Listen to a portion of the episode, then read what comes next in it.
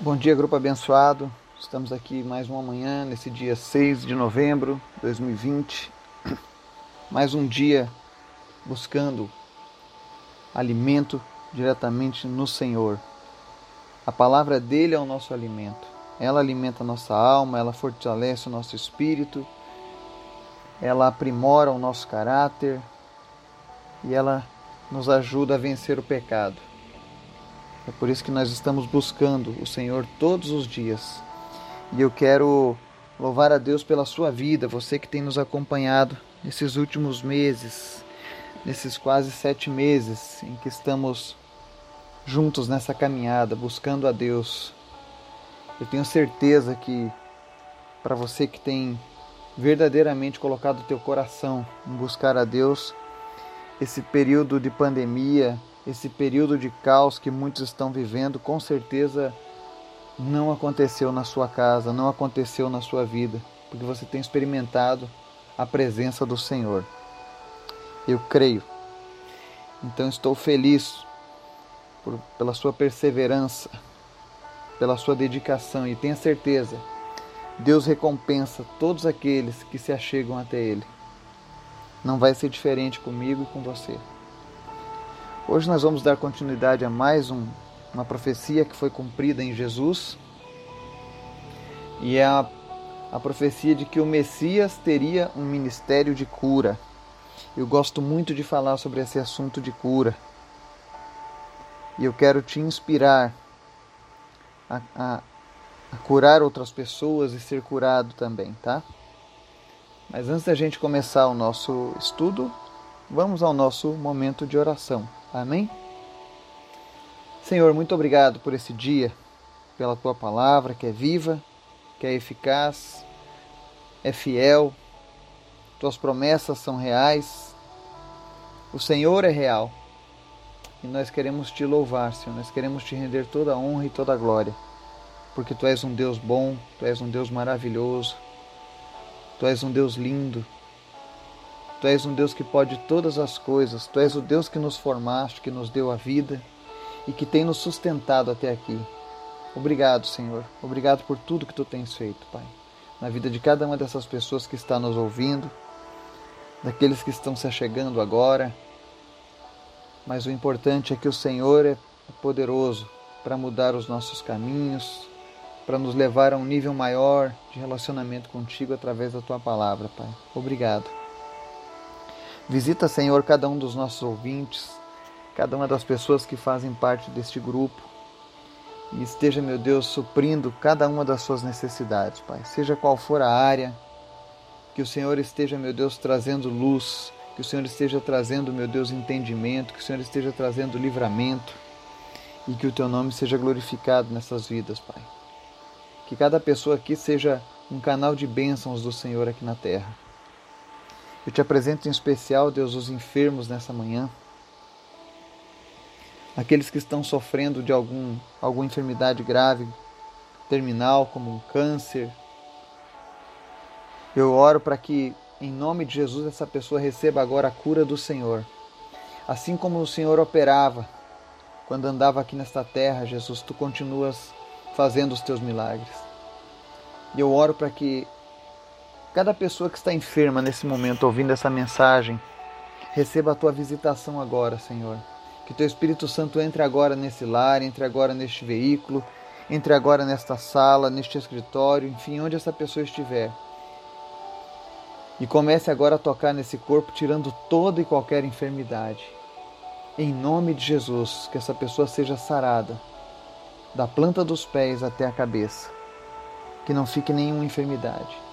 E se existe alguém, Deus, passando agora por um momento de recuperação de algum acidente, de alguma enfermidade, em nome de Jesus, apressa a cicatrização, apressa a recuperação dessa pessoa e que não fique nenhuma sequela, Deus, mas que ela seja 100% sarada pelo Senhor, Pai. Eu te agradeço, Deus, porque eu sei que tu és fiel à tua palavra e que não depende de mim para que essa cura aconteça, mas apenas do Senhor, ó Pai. E eu sei que tu és bom, eu sei que tu és maravilhoso. Obrigado, Pai. Nos dá, Senhor, um dia na tua presença, que a tua palavra venha transformar as nossas vidas a cada dia. Fala conosco nessa manhã, Senhor. Nos ensina ainda mais, em nome de Jesus. Amém. A profecia diz que o Messias teria um ministério de cura. Está lá em Isaías capítulo 53, do 3 ao 5. Diz assim: Eu vou ler o texto todo para que você entenda o contexto, tá? Era desprezado e rejeitado dos homens, um varão de dores, e que tinha experiência de enfermidades, como um de quem os homens escondiam o rosto. Era ele desprezado, e dele não fizemos caso. Verdadeiramente foi ele quem tomou sobre si as nossas enfermidades e carregou com as nossas dores. E nós o reputávamos como aflito, ferido de Deus e oprimido. Mas ele foi ferido por causa das nossas transgressões esmagado por causa das nossas iniquidades. O castigo que nos devia trazer a paz caiu sobre ele, e pelas suas pisaduras fomos nós sarados. Amém? Essa é uma profecia que fala sobre Jesus, que o Messias levaria sobre si as nossas enfermidades, que ele carregaria as nossas dores, e que ele faria tudo isso por causa sofreria por tudo isso por causa das nossas transgressões. Tá? E uma prova de que Jesus era o Messias foi o seu ministério de cura. Você vai ver lá em Lucas capítulo 6, versículos 17 ao 19, cumprimenta essa palavra que diz assim: E descendo com eles, parou num lugar plano, onde se achava grande número de seus discípulos e muito povo de toda a Judéia, de Jerusalém e do litoral de Tiro e de Sidom, que vieram para ouvi-lo e ser curados das suas enfermidades. Os que eram atormentados por espíritos imundos ficavam sãos. Todo o povo procurava tocá-lo, porque saía dele uma virtude que os curava a todos. Amém e amém. Ou seja, Jesus é o Messias enviado de Deus, porque ele também cumpre mais esta profecia a profecia de que pessoas seriam curadas por ele. E a Bíblia diz que a virtude que saía de Jesus curava a todos, tá? O que é interessante nesse versículo é que muitas pessoas, quando olham para Jesus, pensam que ele foi ferido por Deus, que ele foi oprimido por Deus, como diz ali no versículo que lemos em Isaías. Mas na realidade ele fez isso por amor a nós.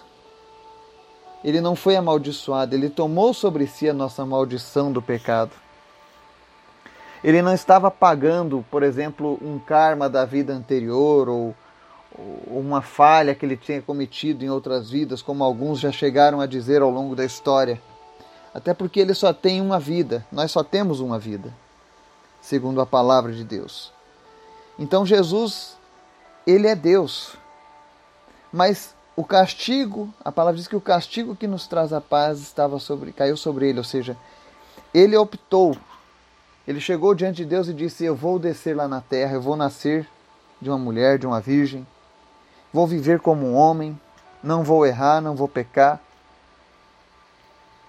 E no final eu levarei, eu carregarei todas as dores da humanidade, todos os pecados da humanidade, todas as enfermidades da humanidade eu vou trazer sobre mim. E quando eu morrer, todos esses pecados, esses males morrerão comigo. Quando eu ressuscitar, aqueles que me aceitarem Aqueles que me reconhecerem como Senhor e Salvador, aqueles que forem comprados pelo meu sacrifício, receberão também essa virtude que estava sobre mim. Por isso que é interessante, ao ler esse livro de Isaías, no capítulo 53, que a gente olhe para a cruz e reflita. Sabe, a gente tem falado sobre Jesus ter sido perfurado, colocarem uma esponja que usava para limpar necessidades na boca de Jesus, deram vinagre para ele, açoitaram ele ao ponto de sair sangue e água. E a gente olha aquilo e, e fica muito triste. E a gente diz: Nossa, que povo maldoso! Como que fizeram aquilo com Jesus? Mas quem fez aquilo foi nós, eu e você. Foi o nosso pecado que fez aquilo com Jesus. Aquele foi o preço pago para que eu e você não vivêssemos mais sobre a condenação do pecado. Eu fico muito triste no meu ser, no meu coração, quando eu vejo pessoas oferecendo soluções diferentes para sanar o pecado do homem. E você já deve ter visto que o mundo oferece várias opções para fugir do peso da culpa do pecado. Mas o único que pagou o preço pelos nossos pecados foi Jesus. Ele sofreu tudo aquilo. Não para que a gente sentisse pena de Jesus. Ah, coitadinho de Jesus, e a gente chorasse na Sexta-feira Santa quando assistia o filme na televisão. Não. Mas o objetivo é que a gente olhasse aquele sofrimento e reconhecesse: foi por mim e foi por você. Então eu preciso honrar aquilo que Jesus passou lá na cruz do Calvário. Eu preciso honrar Jesus com a minha vida. Eu preciso dar continuidade ao trabalho de Jesus aqui nessa terra. Foi para isso que ele morreu para que nós fôssemos redimidos com Deus e continuássemos o seu reino aqui na terra. Ele trouxe não apenas a cura física das enfermidades, mas a pior de todas as, necessidades que nós tínhamos, que era o pecado, também foi curado em Jesus. Então, por exemplo, nós temos visto ao longo desses últimos meses alguns relatos de cura aqui no nosso grupo. Alguns outros aconteceram fora deste grupo. Mas a vida inteira, desde que eu conheci a palavra de Deus, desde que eu mergulhei nela, desde que eu me entreguei totalmente a Cristo, eu sempre vi milagres acontecendo. E eu não falo isso para minha exaltação, pelo contrário, é para exaltar a Cristo. Porque os seus milagres são reais, as suas curas são reais. E isso só acontece com quem busca Jesus. Eu vi muitas pessoas sendo curadas e não pela mão de outros, através da minha vida. Não que eu seja melhor do que qualquer pessoa, pelo contrário, sou tão carente de Jesus quanto qualquer pessoa deste mundo. E nenhuma das curas que acontecem, acontecem porque eu sou bom, acontecem porque Deus é bom, porque Deus é fiel, porque Jesus é fiel à Sua palavra. Quando eu oro aqui pelas manhãs, pedindo a Jesus que cure você, se você espera que a cura venha do Eduardo, sinto muito, você não vai ser curado. Mas se você espera em Jesus, porque você crê que Ele é fiel à Sua palavra, tenha certeza, Deus fará grandes obras na sua vida. E eu quero com essa palavra não apenas te inspirar a ser curado por Jesus, a experimentar os seus milagres, mas para que você também seja usado por Deus para fazer essa operação de milagres na vida de outras pessoas. Eu aprendi com Deus todas as vezes que alguém chega perto de mim e diz: Ah, estou com a dor nas costas. Ah, eu estou com a dor de cabeça. Ah, eu estou com câncer. Ah, eu estou com isso. Ah, eu estou com. Eu não penso duas vezes. Eu peço: Eu posso orar por você? E eu vou lá e oro. Mas eu não oro porque eu tenho o poder de cura. Mas eu oro porque um dia Jesus lá na cruz levou sobre si todas essas enfermidades. E quando as pessoas creem quando a sua vontade está alinhada com a vontade de Deus, acontece a cura, acontece o milagre. Então eu faço esse trabalho. Porque o reino de Deus está aqui presente. E ele começa a partir de nós.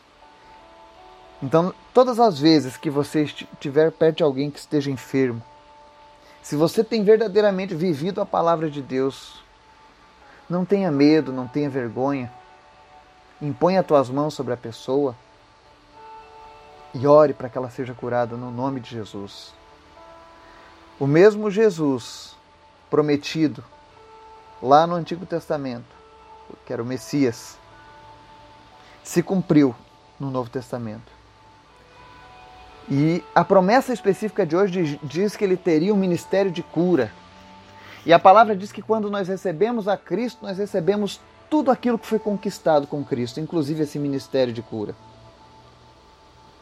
O problema é que as pessoas mistificam demais, trazem um misticismo acima dessa questão da cura, fazem disso uma coisa, sabe, mirabolante.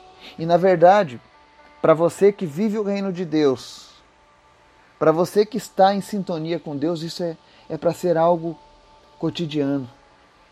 Eu sei que para muitos que estão ouvindo isso hoje vai ser muito difícil assimilar essa verdade do reino de Deus. Mas a verdade é que reino de, no reino de Deus não existe doença.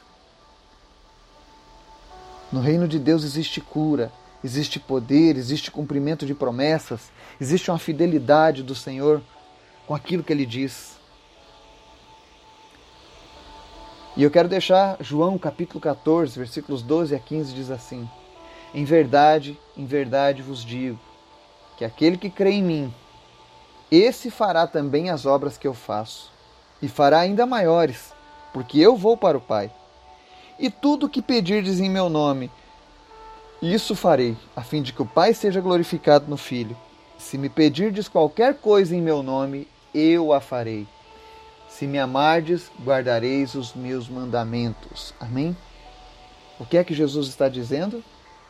Que ele iria para o Pai. Nesse exato momento, Jesus está no Pai. Mas que ele continuaria fazendo obras maiores através de mim e de você. E que se nós pedirmos no nome de Jesus, ele a fará, para que o Pai seja glorificado no Filho. E ele não diz, olha, é, peça, mas olha, se for uma oração para que alguém seja curado de câncer, não peça não. Porque aí já é outro departamento. Mas ele diz, ó, se me pedirdes qualquer coisa em meu nome, eu a farei. Jesus, ele nos garante um ministério de cura, assim como foi o dele.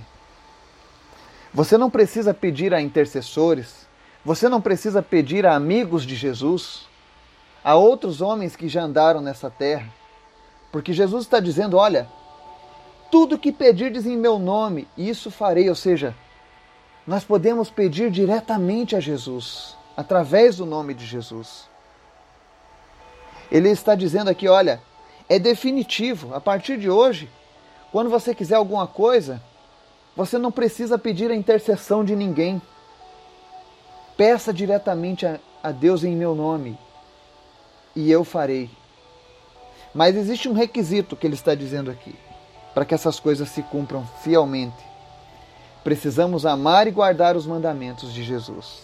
Porque ele diz no versículo 15: Se me amardes, guardareis os meus mandamentos. Ou seja, a nossa vida precisa estar em concordância com a vontade de Deus aqui nessa terra. E tenha certeza, se você está conosco desde o início,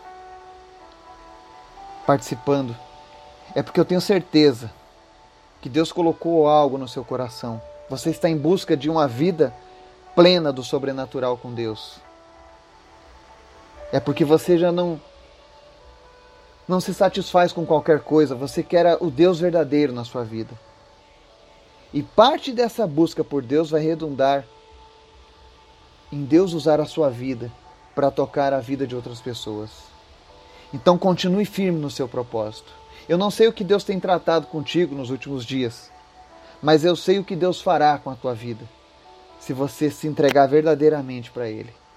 Deus vai te usar para curar outras pessoas. Deus vai te usar para ser um canal de bênçãos nessa terra. Você vai impor as mãos sobre os enfermos e em nome de Jesus essas pessoas serão curadas. Isso está disponível a todos. A todos. Todos quanto creem no Senhor Jesus.